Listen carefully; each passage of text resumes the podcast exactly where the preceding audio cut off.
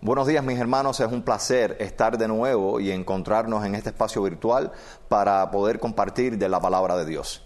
Quisiéramos especificar que todo este mes va a estar cerrando con la Semana Santa que comienza entonces el domingo 28 y es un placer para nosotros comenzar a establecer mensajes sobre algunos ángulos, algunas aristas del Evangelio a través de los cuales vamos a ir escalonando la enseñanza hasta llegar a la Semana Santa que celebraremos a fin de mes. En este primer mensaje vamos a estar tratando sobre un pasaje precioso en el cual Jesús es invitado por Marta y María, específicamente por Marta, la hermana de Lázaro, y es invitado a la casa a compartir con esta familia y allí entonces tiene, eh, tiene hecho lo que ocurre en este pasaje, a través del cual vamos a ir caminando para ver una hermosa enseñanza del Evangelio de nuestro Señor Jesucristo. Entonces, sin más, leamos el pasaje. Mientras ellos iban de camino, entró en cierta aldea y cierta mujer de nombre Marta lo acogió como huésped.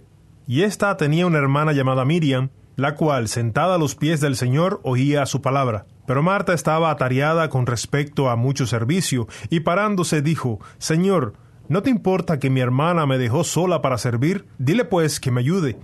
Pero el Señor respondiendo le dijo, Marta, Marta, afanada y molesta estás por muchas cosas, pero solo una es necesaria, y Miriam escogió la buena parte, la cual no le será quitada. Hay dos cosas que debemos destacar con respecto a este pasaje.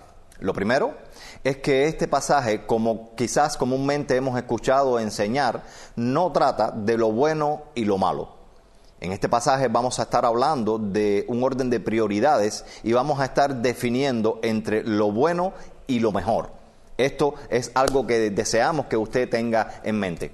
Lo segundo que queremos destacar es que el autor de este Evangelio, o sea, Lucas, eh, trata quizás de una manera un poco fría y ajeno un poco a la familiaridad este pasaje, puesto que Lucas no estaba entre el grupo de los apóstoles que acompañaba, en este momento no eran apóstoles, eran discípulos, pero que acompañaban a Jesús en la aldea de Betania en este hecho, eh, y por esto Lucas trata quizás ajeno a la familiaridad o a la calidez con la que debería tratar este pasaje cuando Jesús es recibido por Marta y por María, las hermanas de Lázaro, en su casa. Este pasaje comienza en el verso 38 con Marta recibiendo a Jesús cuando entra a la aldea de Betania. Pero es muy interesante ver cómo Lucas pasa directamente de Marta recibiendo a Jesús a María, entonces a los pies de Jesús recibiendo la enseñanza de éste.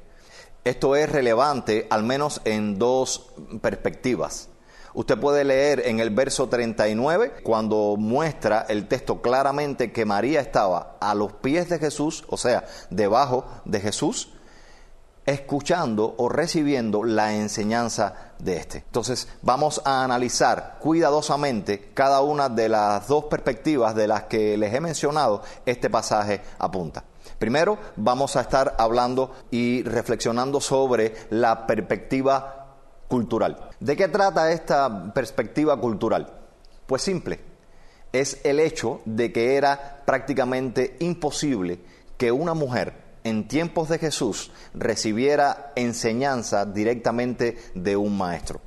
Culturalmente era mal visto y estaba incluso prohibido que las mujeres asistieran al templo, al lugar donde solo los hombres recibían la enseñanza directamente de un rabino o maestro. En este pasaje vemos a Jesús, el maestro de maestros, sentado en la casa y a los pies de Jesús, María recibiendo directamente la enseñanza. Esto es contracorriente y contracultural completamente. Este hecho nos recuerda la realidad de Jesús también caminando kilómetros a través de Samaria para llegar hasta el pozo de Jacob y tener este encuentro también evangelizador con la mujer samaritana.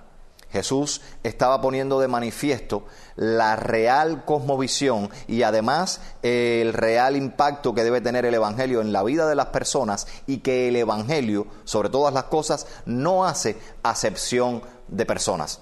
Así de importante era para Jesús estar en esta casa, posar en esta casa y también que María y Marta estuvieran recibiendo la enseñanza directamente.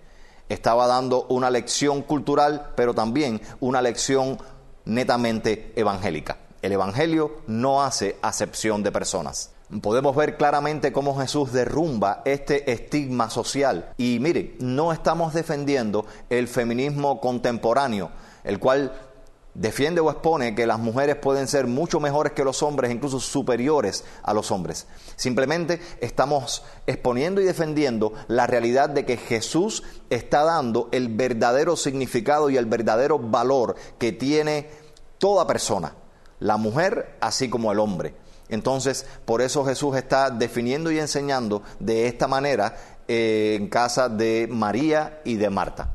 El Evangelio no define sexo, lugar, raza. El Evangelio es para toda persona y el Espíritu Santo regenera el corazón de cada uno de los elegidos por Dios. Entonces estamos defendiendo la realidad de un Evangelio que es necesario proclamar a toda persona. Estamos defendiendo que el Evangelio no hace acepción de personas. Una pregunta válida para nosotros es, ¿hacemos nosotros en la proclamación del Evangelio excepción con alguna persona? Evaluamos nosotros quién puede ser predicado y quién no. Ponemos a juicio nosotros en cuanto a tipo de persona, a quién le vamos a exponer el Evangelio y a quién no. Son cosas en las que debiéramos meditar atentamente, de una manera sana, prudente y profunda a la hora de proclamar el Evangelio de nuestro Señor Jesucristo. No podemos tratar este pasaje sin tener en cuenta el pasaje que trata anteriormente Lucas. El pasaje anterior, en el contexto inmediato a este pasaje, es el pasaje conocido como la parábola del buen samaritano.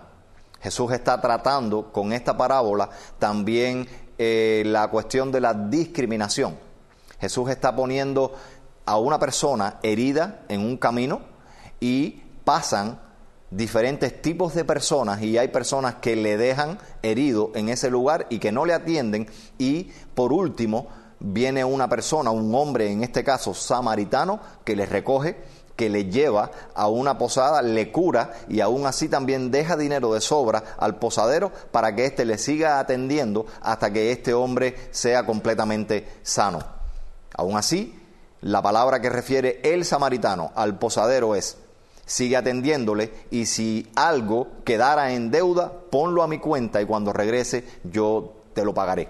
Esta parábola Lucas la pone para ver la discriminación en dos contextos. El samaritano era discriminado por la persona judía porque fueron las diez tribus que se entregaron primero a la idolatría y al paganismo en el Israel de tiempos de Jesús o un poco antes de los tiempos de Jesús. Y también en este otro pasaje es discriminada o mostrado por lo menos la discriminación de la mujer. De esta manera, Lucas hace un equilibrio. Ambos pasajes conectan de otra manera también. En este pasaje tenemos a Marta, atareada y afanada, prestándole todo el servicio que pueda prestarle al Señor Jesús. Esta realidad era la realidad cultural que en aquel momento la sociedad le imponía a la mujer. Marta tenía en su mente que no hay una manera más correcta de establecer su devoción a Jesús sino a través del servicio prestado en este momento. Ella no estaba haciendo otra cosa que siguiendo los patrones socio-religiosos y culturales de la época. Para Marta, lo que estaba haciendo estaba correcto. Y no es que el servir sea incorrecto, es que Lucas está estableciendo un patrón a través de la conexión entre las dos parábolas. Note que en la parábola del buen samaritano, Lucas hace una conexión tremenda con la discriminación. Las primeras personas que pasan y ven a este hombre herido precisamente son fariseos. Jesús al contar esta parábola o historia, está usando literalmente a los más religiosos de la época para describir a las personas que no tienen ningún interés en ayudar a este hombre herido. Un sacerdote, un fariseo y un levita. Y por último, el samaritano que era odiado y discriminado por la sociedad o las fuentes religiosas de la época, es quien se compadece de este hombre, se duele en su corazón tiene misericordia y le recoge, le lleva, le atiende, le cura y le sana. Precisamente ahora con el pasaje de Marta y María, Lucas está haciendo un énfasis en lo mismo. Marta tiene este comportamiento religioso, cree que la mejor devoción que puede darle a Jesús es sus obras, brillar ante Él y darle también el mejor servicio.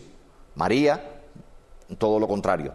María está a los pies de Jesús escuchando su enseñanza. El equilibrio se establece en este pasaje de esta manera. En el del buen samaritano, Jesús muestra a la religión de la época como un elemento vacío. Todas estas personas tenían mucho dominio doctrinal, muy buena teología, habían estudiado muchísimo, se habían preparado en demasía, pero su práctica y su vivencia era literalmente nula, estéril, sin fruto y vacía. Ellos pasan y dejan a este hombre herido. Ahora Lucas está estableciendo el equilibrio con la persona de Marta. Marta también está afanada sirviendo a Jesús o cocinando, limpiando la casa para que su servicio fuera óptimo y presenta de esta manera quizás la ocupación sociocultural o religiosa de la época. Marta va mucho más lejos. Al estar afanada y ansiosa en todas estas cosas, se le acerca a Jesús y le demanda a Jesús que por qué él no hace una crítica a María, su hermana, y le pide y le ordene que le ayude en todo este servicio. Lea cuidadosamente el pasaje y note una cosa. La faena de Marta requería toda su concentración. Jesús estaba dando una enseñanza, describe el pasaje que Marta estaba afanada y turbada, dicen algunas traducciones.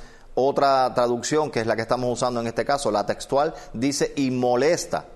Entonces, podemos ver que eh, se estaba perdiendo de toda la realidad de lo que estaba sucediendo en esa casa que era contracultural o contracorriente. Jesús estaba enseñando a mujeres. Y es que el servicio que estaba prestando Marta no era incorrecto en sí.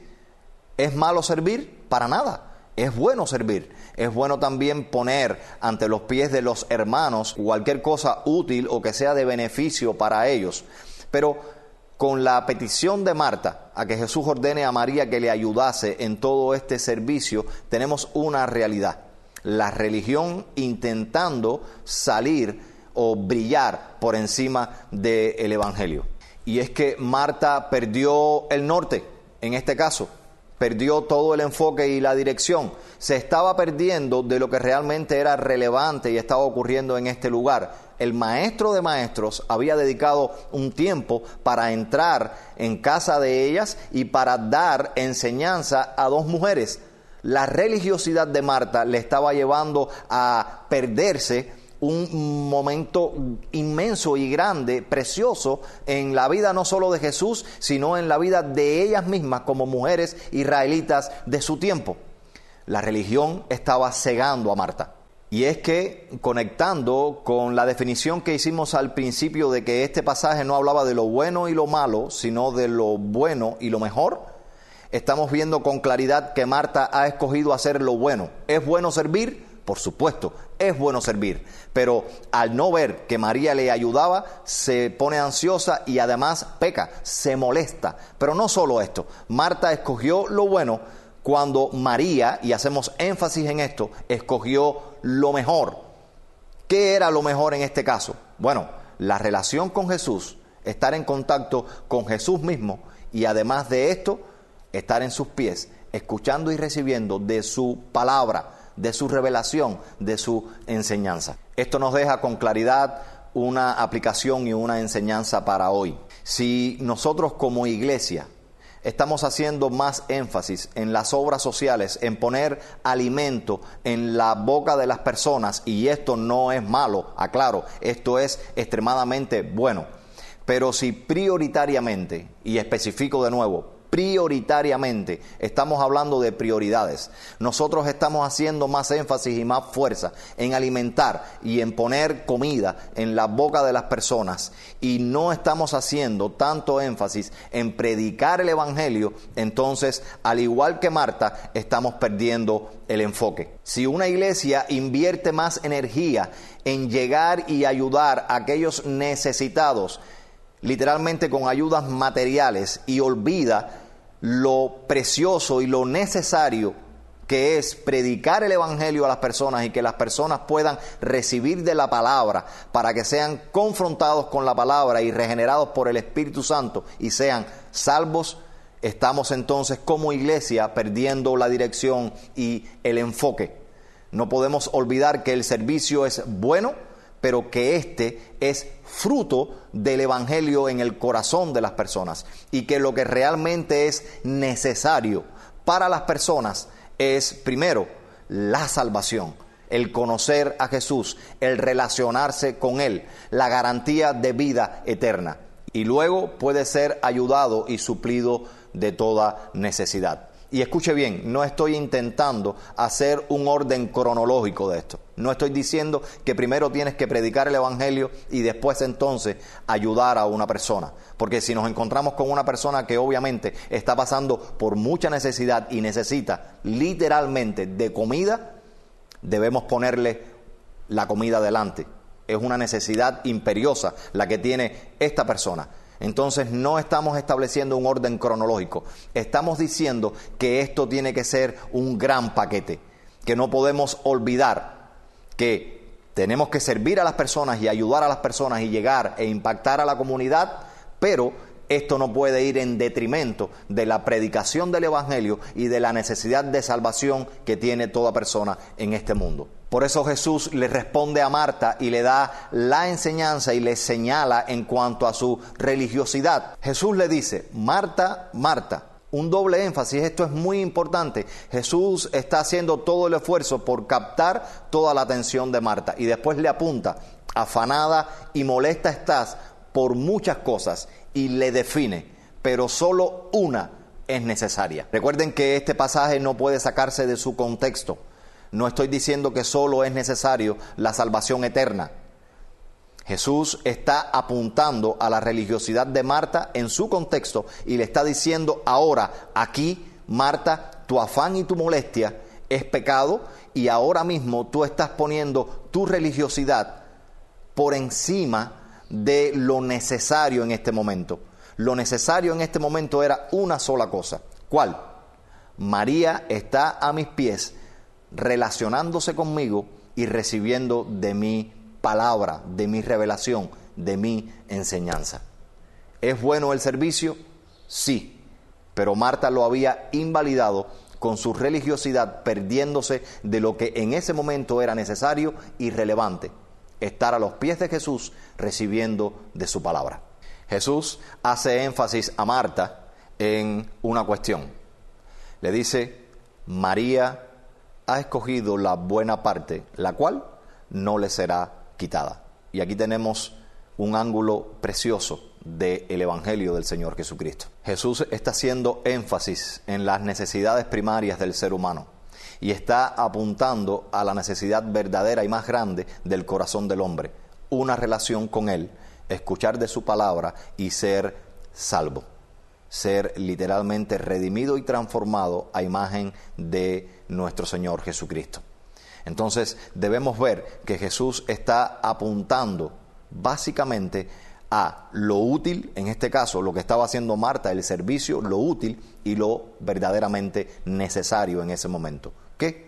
Una relación con Él y una relación directa con su palabra, con su revelación, que es lo que sería transformador para la vida de ellas.